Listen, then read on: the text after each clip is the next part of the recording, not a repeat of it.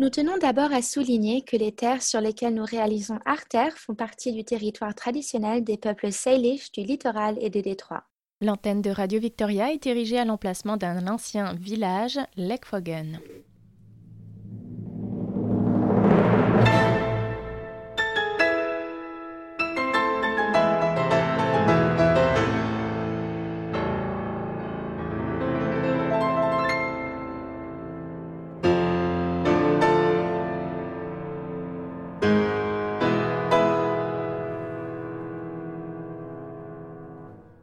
Bienvenue à toutes et à tous. C'est Arter, votre émission qui vous donne une vision auditive sur l'histoire de l'art, réalisée et animée par Marina van Wittenberg et Emma Drouin. On continue à vous faire sortir de chez vous par l'entremise des ondes radiophoniques. Et pour faire suite à l'épisode précédent, présentant le thème du paysage dans l'histoire de l'art, on a voulu vous parler voyage aujourd'hui. Particulièrement propice à nourrir l'inspiration des artistes, le voyage traverse les époques et les styles. Les œuvres aussi voyagent et leur histoire témoigne de l'attrait prononcé des collectionneurs pour l'ailleurs. Avec une sélection d'œuvres et de parcours d'artistes que nous avons faites pour vous, nous vous proposons de revivre le voyage à travers des yeux d'artistes.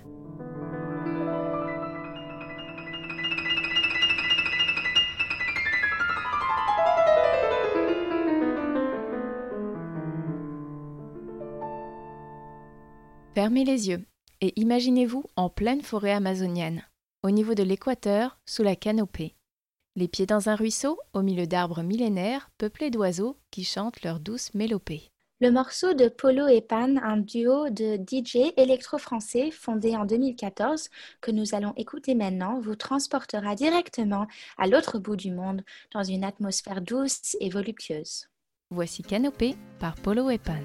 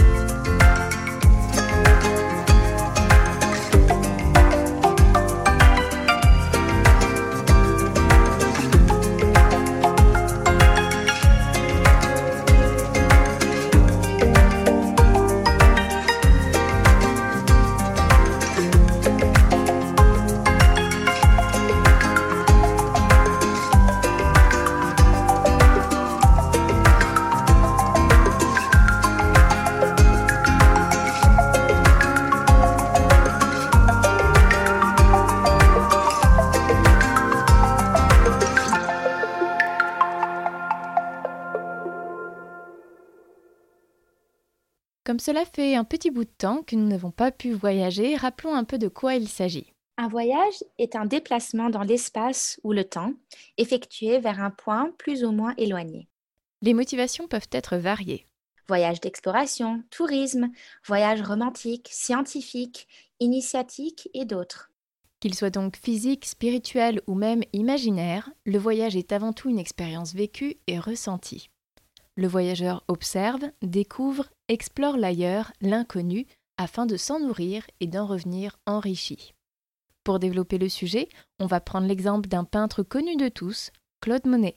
Son art novateur, comme celui de son contemporain Rodin, incarne le passage de la tradition vers la modernité.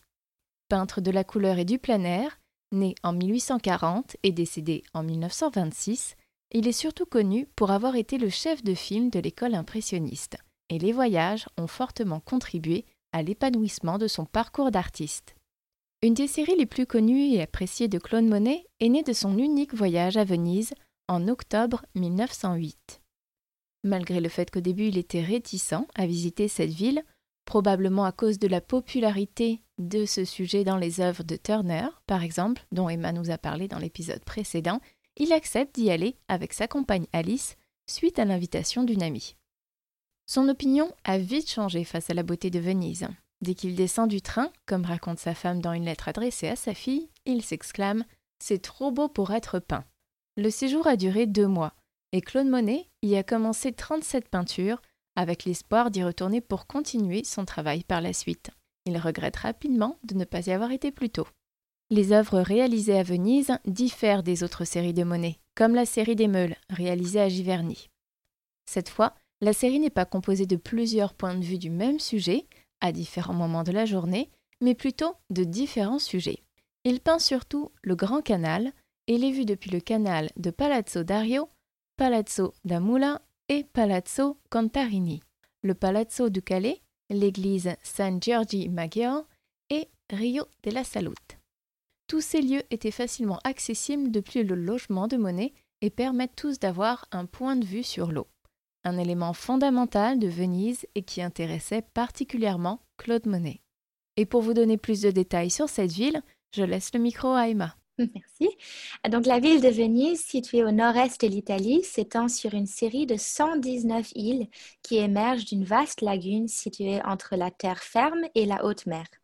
Cette ville est un véritable labyrinthe pour les touristes, car divisée en près de 6227 quartiers, elle est originale dans sa construction due à son emplacement. On comprend ainsi pourquoi celle-ci appelle à la créativité.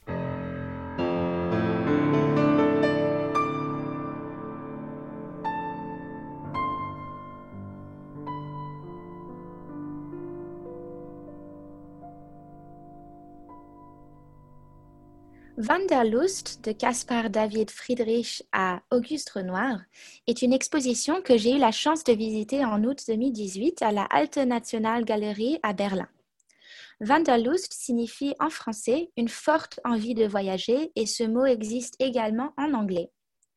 Le thème principal de cette exposition était le voyage et la randonnée dépeints par les artistes allemands et de l'Europe du Nord au XIXe siècle et au début du XXe siècle. L'œuvre la plus connue de l'exposition était Der Wanderer über dem Nebelmeer, le voyageur contemplant une mer de nuages de Caspar David Friedrich. Vous avez certainement déjà vu une reproduction de cette célèbre peinture qui montre un homme habillé en costume noir, le dos tourné au spectateur. Il est debout sur une montagne accidentée et il regarde une mer de brouillard qui s'étend devant lui. Ce tableau est devenu le symbole du romantisme en Europe au XIXe siècle. Le voyage a toujours eu une grande importance dans l'art, comme par exemple une signification symbolique de la vie. Depuis l'époque du romantisme, à la fin du XVIIIe siècle, les artistes ont commencé à conquérir la nature à pied, à travers le voyage et la randonnée.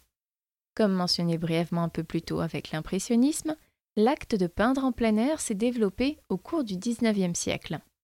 Vers 1800, la randonnée est devenue l'expression d'une attitude moderne envers la vie. Pour les Allemands, par exemple, la randonnée est aujourd'hui toujours profondément ancrée dans leur culture.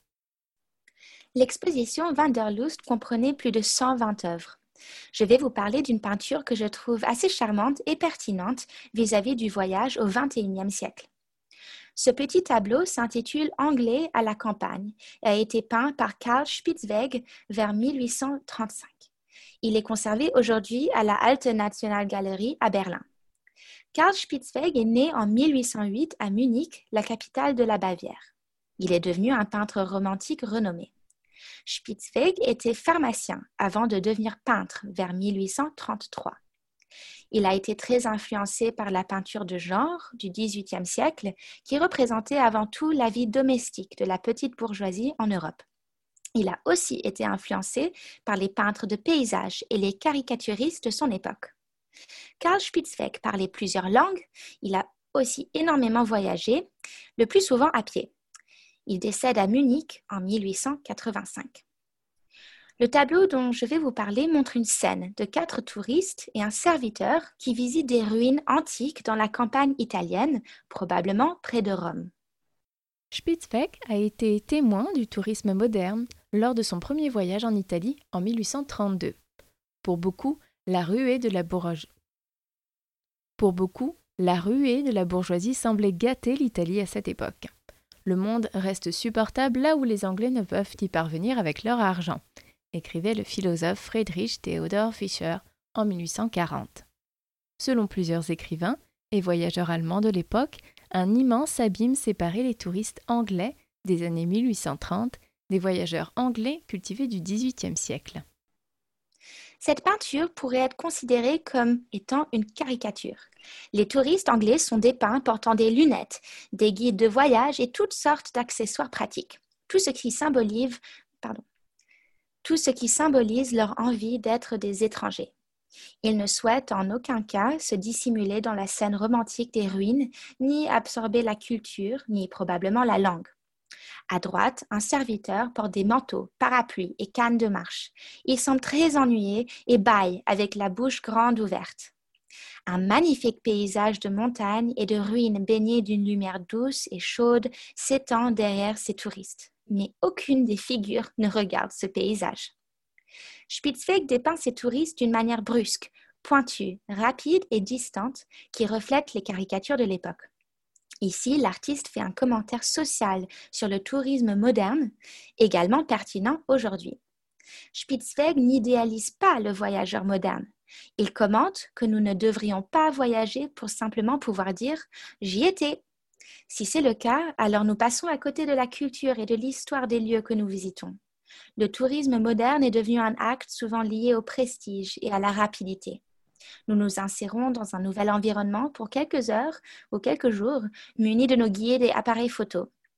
Peut-être devrions-nous plutôt adopter un mode de tourisme plus lent, où nous voyageons moins, mais pour cela, nous découvrons beaucoup plus de la culture et de la langue des endroits que nous visitons. Peut-être la pandémie nous apprendra-t-elle qu'il est vraiment possible et important de voyager plus lentement et surtout voyager plus localement et moins.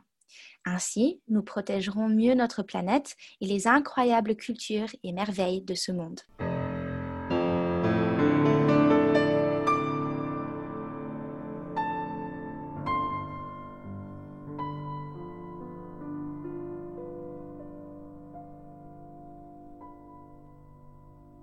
peintre favori de Zola. Édouard Manet, né en 1832, incarne la révolution esthétique de la fin du XIXe siècle, la mort de l'académisme au profit du réalisme de la vie contemporaine. Rival de Gustave Courbet et véritable exemple pour une génération d'artistes comme Degas et Monet, Manet, décédé en 1883, est parfois présenté à tort comme le père de l'impressionnisme.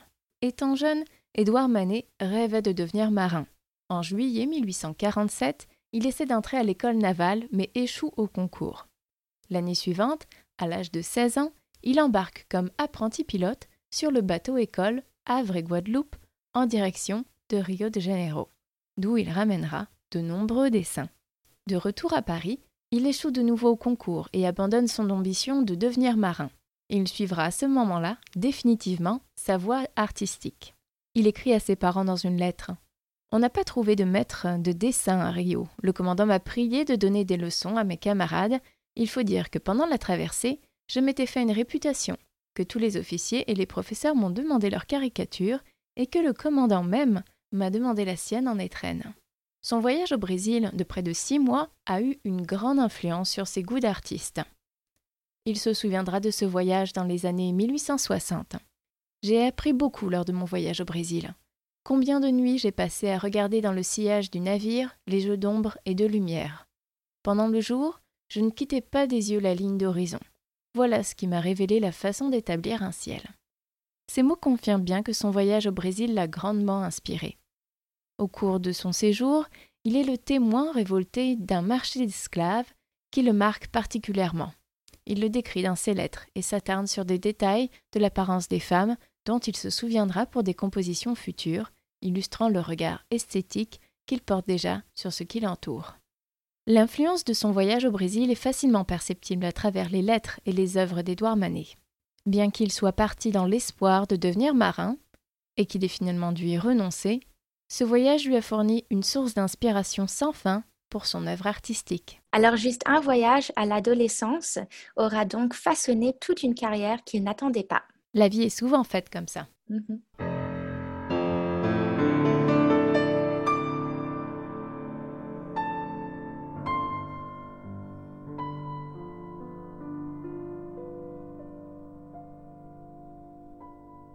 Kinderzähnen, scène d'enfant, opus 15, est une œuvre pour piano de Robert Schumann, 1810 à 1856, écrite en 1838 et composée de 13 courtes pièces.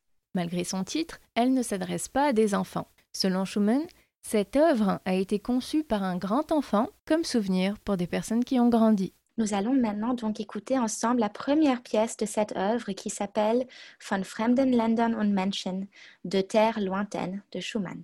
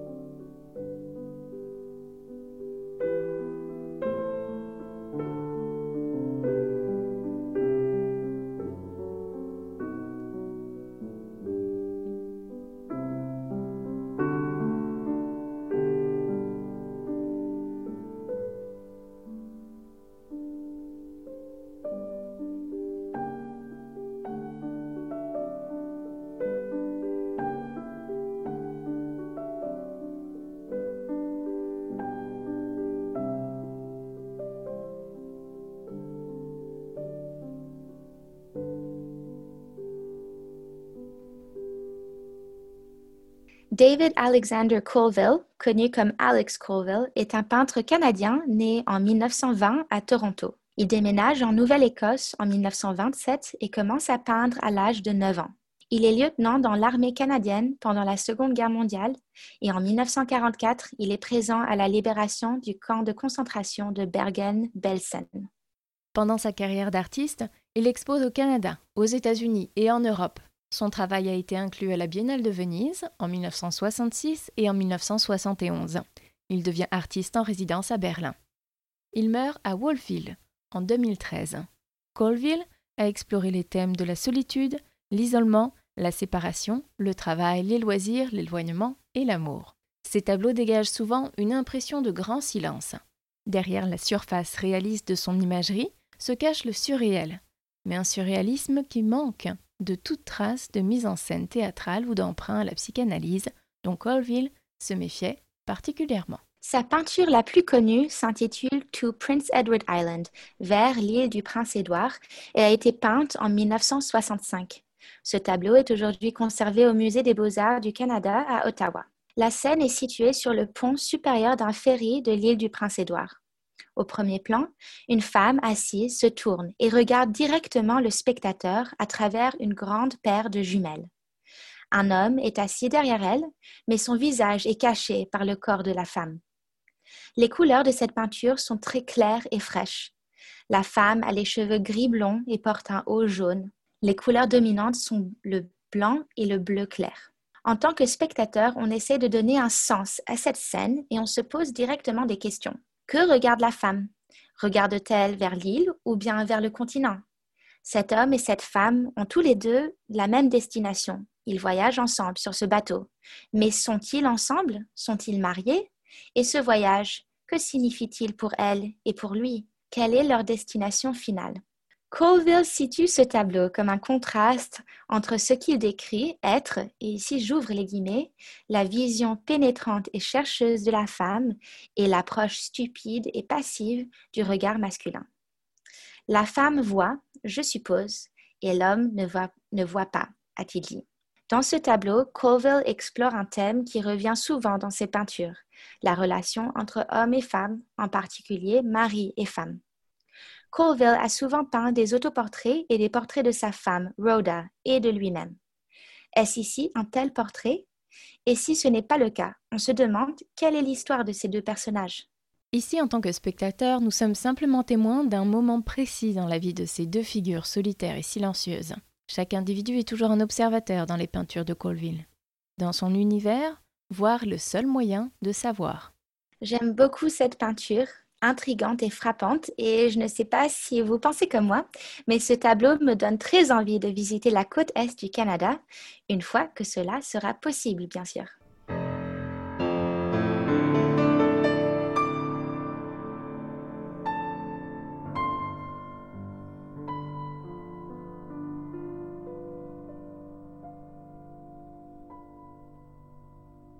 C'était le huitième épisode d'Arter, votre émission qui vous donne une vision auditive de l'histoire de l'art avec Emma Drouin et Marina Van Wittenberg. Vous pouvez partager et réécouter cet épisode en vous rendant sur le site de radiovictoria.ca. Pour ceux et celles qui veulent en savoir plus, vous y trouverez également une liste d'ouvrages, sources et sites web que nous avons utilisés pour créer le contenu de cet épisode et qui sont fascinants. Retrouvez-nous le 19 février pour la 20 dernière épisode d'Artère. À très bientôt!